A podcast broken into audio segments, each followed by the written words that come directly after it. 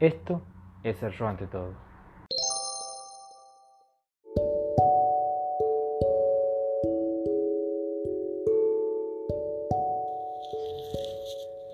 ¿Sirve, ¿Sirve para algo la, la libertad? ¿Por qué, ¿Por qué es importante? ¿Por qué hay gente que, habla de una manera tan efusiva de la libertad? Y como por ejemplo, no sé, el himno nacional argentino dice al principio, hoy mortal es el grito sagrado, libertad, libertad, libertad. Pero ya quedó viejo eso. ¿Es importante hoy la libertad? La libertad se puede pensar individualmente. Solo se puede pensar individualmente. Se tiene que pensar de manera colectiva. No lo sé. Eh, pero como primera medida voy a decir que la libertad se la contrapone con varios conceptos diferentes. Se puede pensar la libertad, por ejemplo, eh, en contraposición a la igualdad. Eh, esto tiene mucha relación con, lo económico, ¿no? la gente es igual, todos quieren las mismas cosas. Si, alguien quiere más que otro,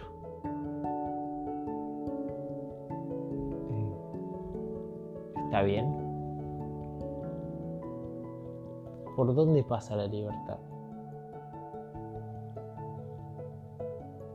¿Es una cuestión moral? ética.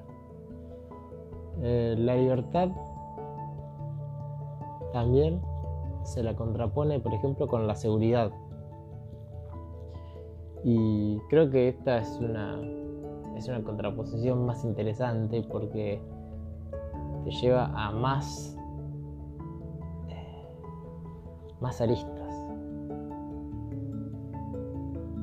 No tener libertad te da seguridad. O al menos te da la sensación de seguridad. Cuando, cuando uno tiene total libertad, eh, y después vamos a pensar si realmente existe eso, eh, sufre. La libertad es dolorosa. ¿Y, ¿Y por qué es dolorosa la libertad? Eh, bueno, justamente porque no tenemos la seguridad. Eh, cuando estamos más atrapados, también estamos conducidos. Como estamos conducidos de alguna manera, eso nos tranquiliza. La libertad implica elegir e implica responsabilidad. Y bueno, eso nos angustia, porque elegir eh, es tomar partido. Y eso quiere decir que no solo elegiste una cosa determinada, sino que dejaste de lado un montón de otras cosas. Eh, muchas veces ese elegir, esa libertad es un campo en blanco, es una hoja es, es la potencialidad, la libertad eh, es a veces un abismo y eso angustia. Mm. Pero todo eso nos lleva, de alguna manera, eh, a la experiencia de la muerte. El abismo eh, es la muerte. Y esa libertad, de alguna manera, nos enfrenta con, con todo eso que, dejamos atrás, con todo lo que matamos. Em,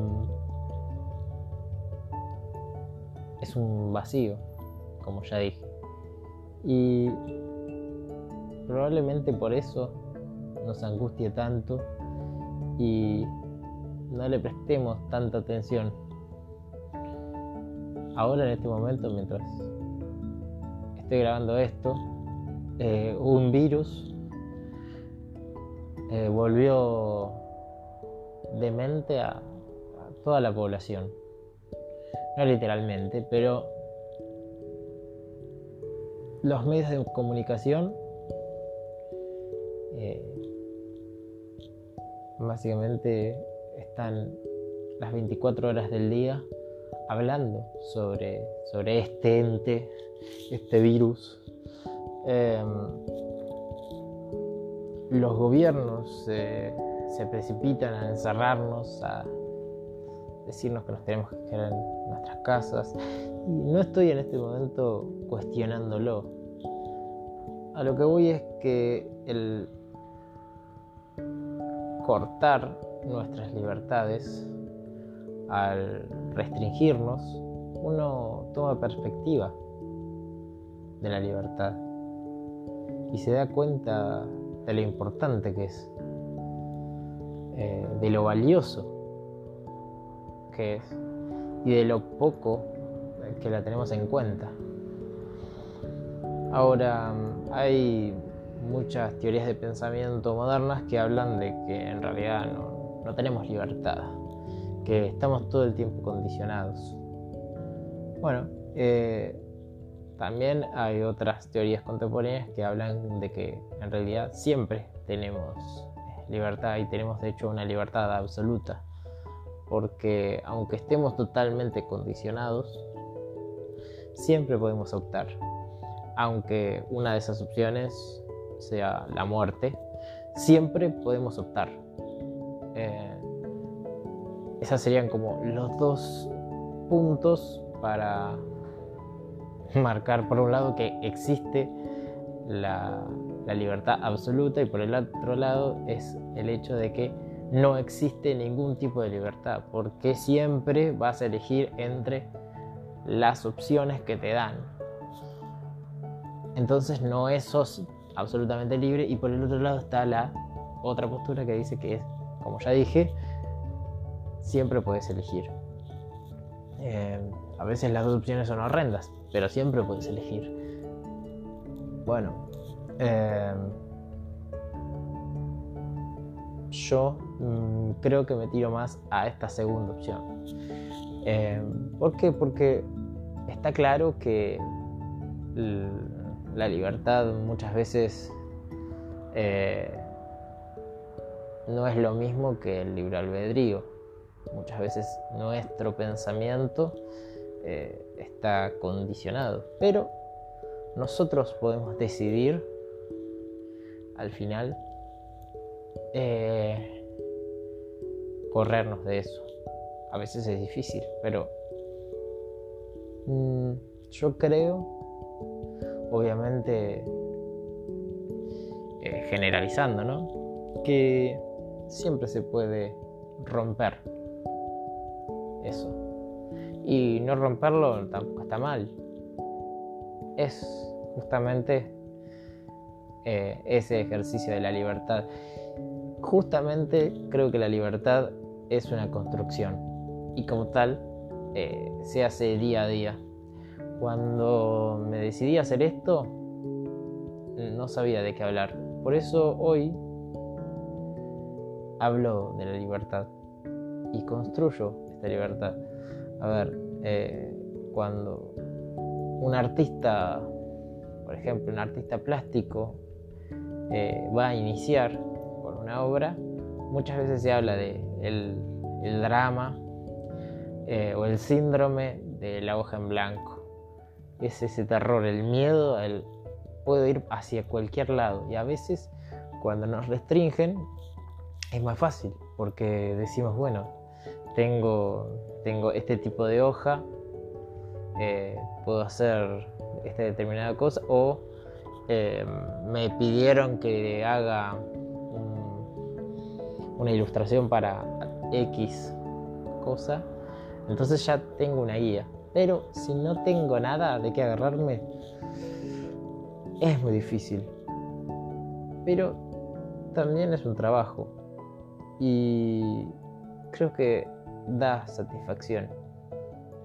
La libertad a veces eh, no es libertad absoluta. A veces la libertad es elegir nuestras propias limitaciones eh, y avanzar sobre ellas. Eh, nunca los caminos son infinitos. Aunque sean muchas las posibilidades, siempre me voy a retractar.